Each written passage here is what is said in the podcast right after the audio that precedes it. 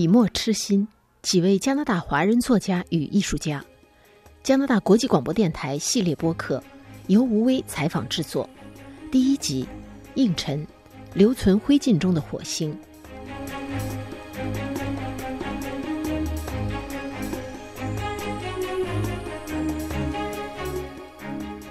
还有，那么原型是居里夫人一家。法语用这个题目呃非常合适。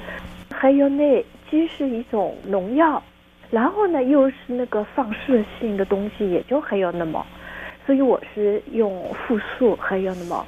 那么这种题目译成中文是不合适的，因为没有说一个同义词。我找了一下中文，我没有找到，所以。法语版的题目，我要是搞成中文的话，都觉得不是特别合适。那你这一次还是像上一次写白求恩那样，就是说以居里夫人的生活为蓝本，对吗？呃，以居里夫人一家，事实上。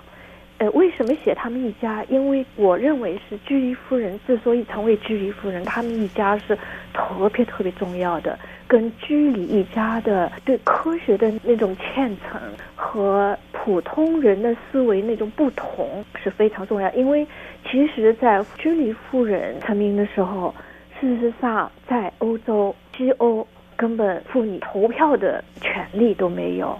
你想想看，在这样的社会里面，这个时代，其实居里夫人她生了两个孩子，是谁带的呢？是居里，就是她的丈夫的父亲带大的。他们生下来的时候，居里夫人完全不知道怎么办。她一边有学术要做，一边有实验要做。她其实有一段时间，我做了很多研究嘛。她当时是精神是有点，我都有点要崩溃的那样，不知道怎么办。那他的公公就说：“我来。”他就住到他们家。生大女儿的时候，她那个婆婆都还在一起到他们家帮助。这种样子就跟有点中国的家庭都有点像了。然后第二个孩子生下来的时候，婆婆已经过世，然后公公又来了。呃，每一次在他们最困难的时候，他公公都来帮助。这一点对于他的大女儿。那我在小说也讲了很多大女儿，大女儿是得了诺贝尔奖的，也是我的影响非常大。那么居里夫人的公公，他不仅是一个科学家，是一个医生，好像是。那他教那个女儿的时候，可是通读了法国人文派的那个文学著作的，所以这种教养对他们今后都是非常有影响的。那么我的小说。跟前一边写白求恩写法是一样的，他们都是已经过去了的，都是灵魂回到今生今世。小说开始就是居林夫人和她的女儿，事实上是回到日本，就是被原子弹炸过的那个地方，但是地名什么都没有明确，他们就在这边会面了，然后讲了许多过去的事情。最后他们又分手了，但是这个都是跨时间的、跨空间的。为什么不把他们的地名啊、名字啊、发生的故事的时间、地点写出来？事实上，我写这篇的时候，有非常多的感觉在后面。其实，所有这些小说都是象征性的嘛。没有人民，没有什么，并不是说只是讲他们居里夫人。当然，他们的那个原子能的发明，一百年以后，我们仍然对人类是是有影响的。这种影响是非常深远的。一方面，我们继续在使用着原子能，对能源方面仍然在有积极的那种贡献。但是，一方面，我们仍然没有走出原子能战争的那个阴影，我们仍然没有走出来。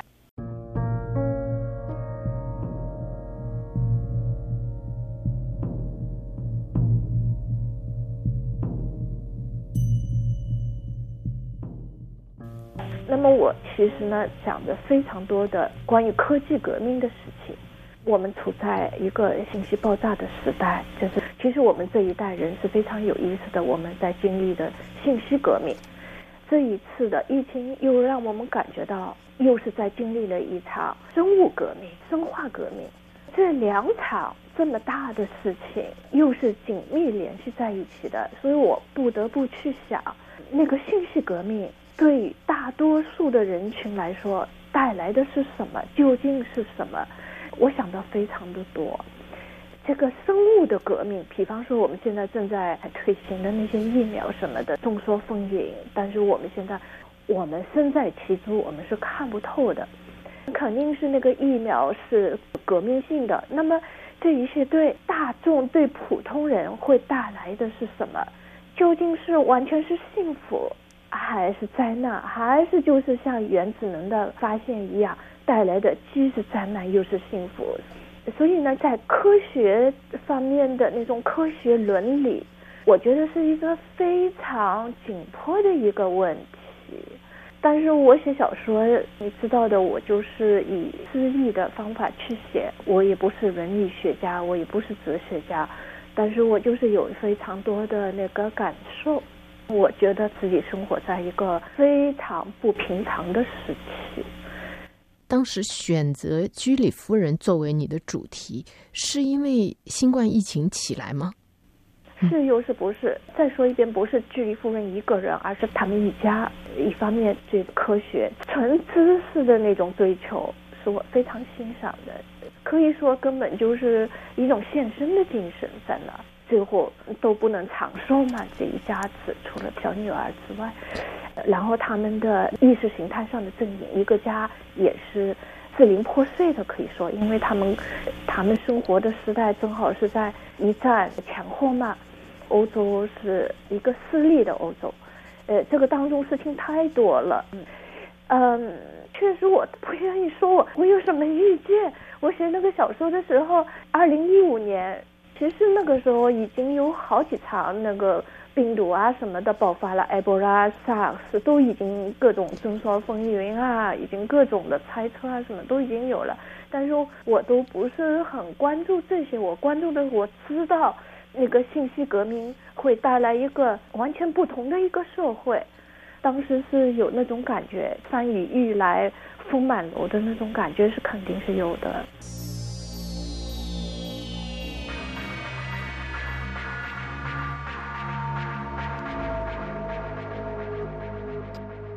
你的居里夫人一家写完了以后，《海上的梦》出版了以后，你接下来会写谁呢？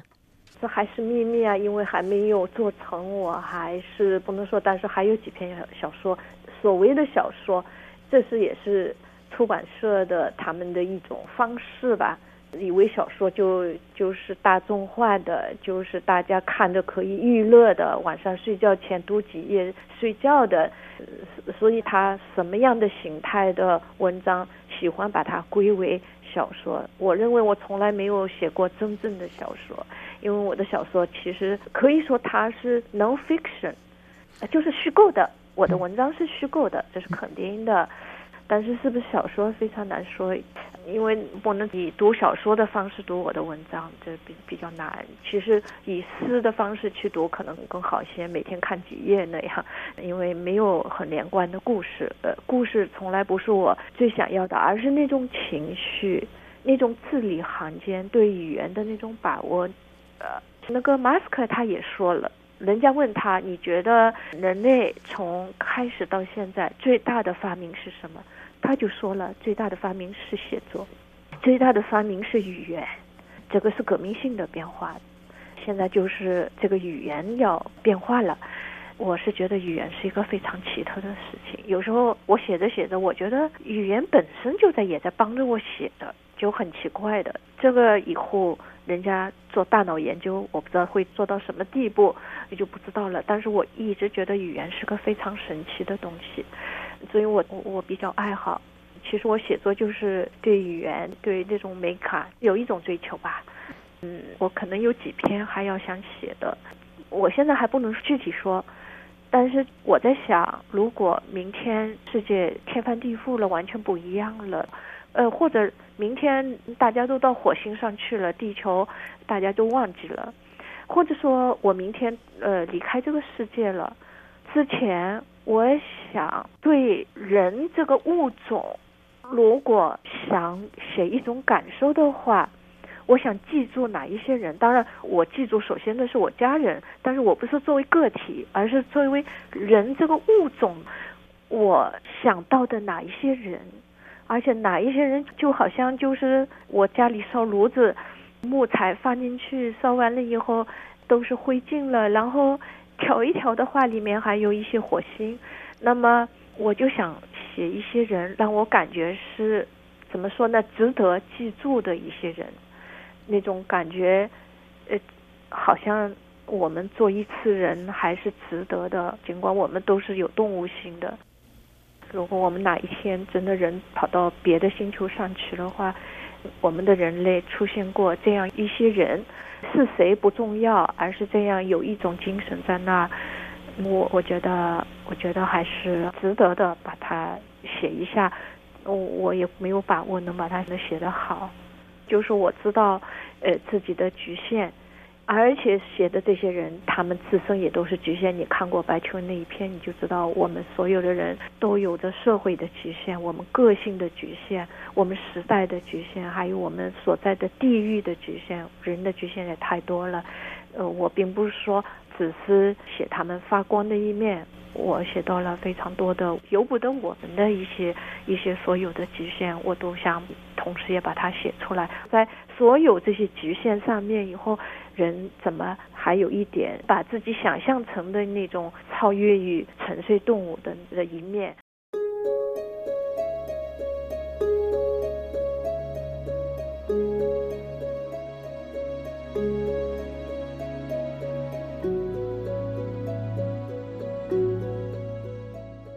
息革命是非常了不得的一件事情啊，它涉及到我们社会的方方面面。举一个和我贴近的例子来说，比方说语言和文字将会朝什么样的路子走？对我来说是翻天覆地的变化。比方说我是搞文学创作的，我看着出版界是一天一天的走向末路，在互联网对很多领域的冲击是一百年以来所没有的。小说它的本质就是写人的。现在呢，就是感觉人类的那个欲望和野心真的是无穷无尽的，而且他的那种潜能也是无穷无尽的。刚才说到的那个信息革命，还有生物革命，那是翻天覆地的。那么这个对自然造成的影响，更不要说对人类的影响，对自然的那种影响。对今后怎么样，大家的意识怎么样不知道。一百年以来，我们人类对大自然的那种开发绝对是掠夺性的，这个完全是跟我们古老的文化的那种对对自然的概念是不一样。我最近也一直在看北美印第安人和对自然的那种那种联系，他们砍树取暖什么的，只用死去的树，只用倒下来的树，然后他们捕一个动物，他们是用来吃的。抓一个鱼，把它身上全部都利用了；捕一个动物，把它身上的全部利用了，而不是像现当代社会科学革命以后的那种掠夺性的那种对大自然的。那么我就说我办一个诗社，第一个就是我每个月写一篇诗，就是所谓的清贫短诗，呃，我只写大自然，就等于是我的平时的那种日记。呃，也有一小部分感想什么的。我觉得小说写了人类了，我想把那个诗只写大自然，别的都我都不去管它。前不久听了一个特斯拉的老板马斯克，我听了他跟一个人的采访，现在他是铁了心要进军火星了，而且要人类要成为多星球的生物，不知道会成为什么样。嗯，使我们很兴奋，一方面又是又是很恐怖的。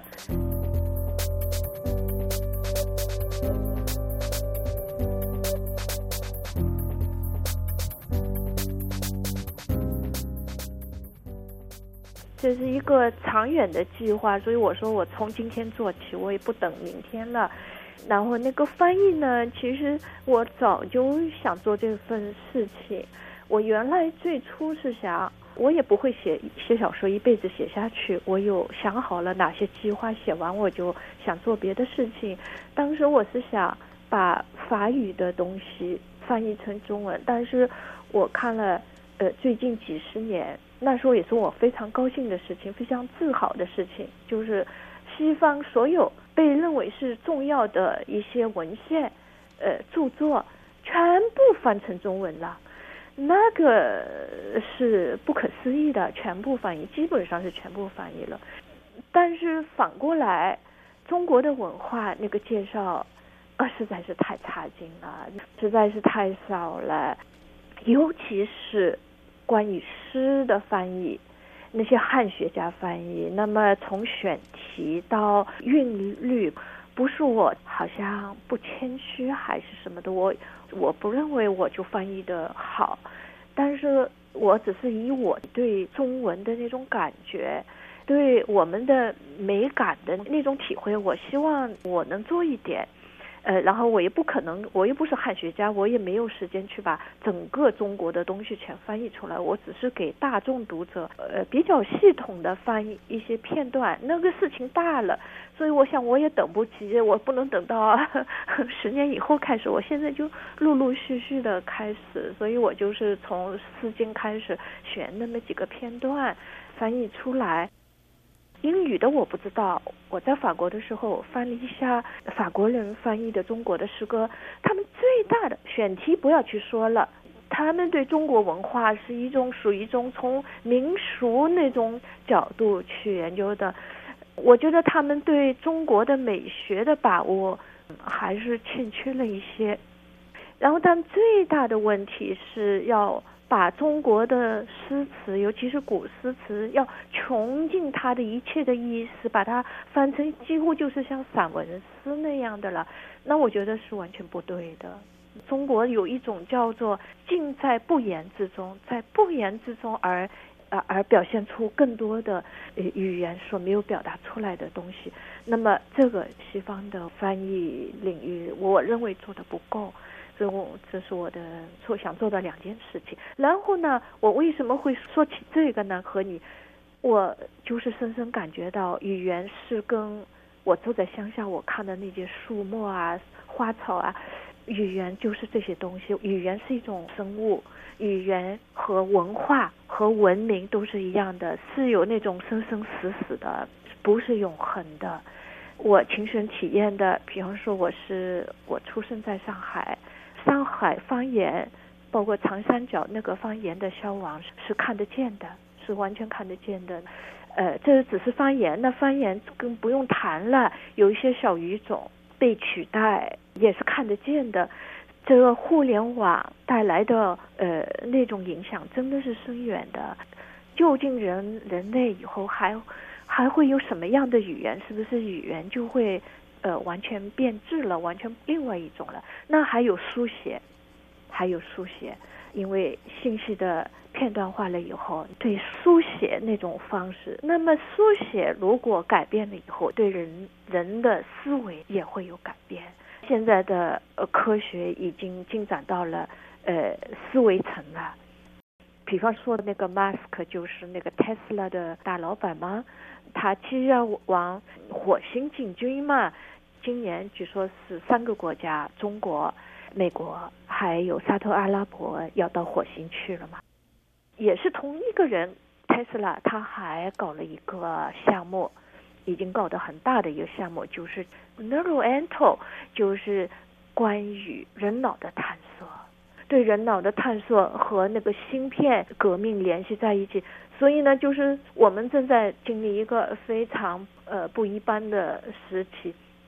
我这种人是属于保守派嘛，因为我们这一代人是都是属于要要被取代的那一代，呃，所以我就呃比较关注小物种、小语言，所以我的网站就是鼓励各种语种的人也来写那个清平短诗。你办这个网站的目的，实际上就是在给这个可能会即将消失的这个文化、语言、书写方式，就等于是说是一个挽救的努力。我根本做不到，但是只是表现一种情绪，一种只是一种怀旧吧。恐怕挽救是任何人挽救不了任何什么东西的，而且我们现在也看不嘛明白，最后世界究竟要朝哪一边方向？肯定第一就是出版，肯定是不再是跟以前一样的，写作完全是不一样的了。嗯，将来就是平台了，就没有说你一个人坐在家里写著作，一写写几百页，呃，我认为是不一样的了。我刚才在那个你的网站上看到你有一天写的，就是说生活可能发生很大的变动，疫情只是最后一根稻草。你想表达的就是这个意思，是吧？就是说是没有那么戏剧化，有一点这种怀旧的感觉，而且有危机感，但是也不是说对未来没有任何希望。我们人类从森林里面走出来，走到今天。也没有越变越坏，我不愿意像鲁迅写的那样金老太，我也不愿意做酒精老太。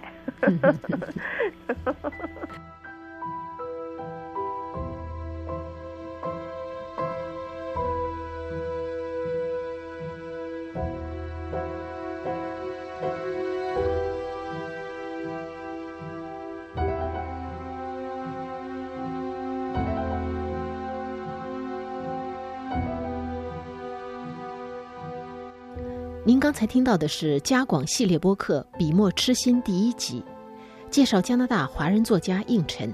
谢谢您的收听。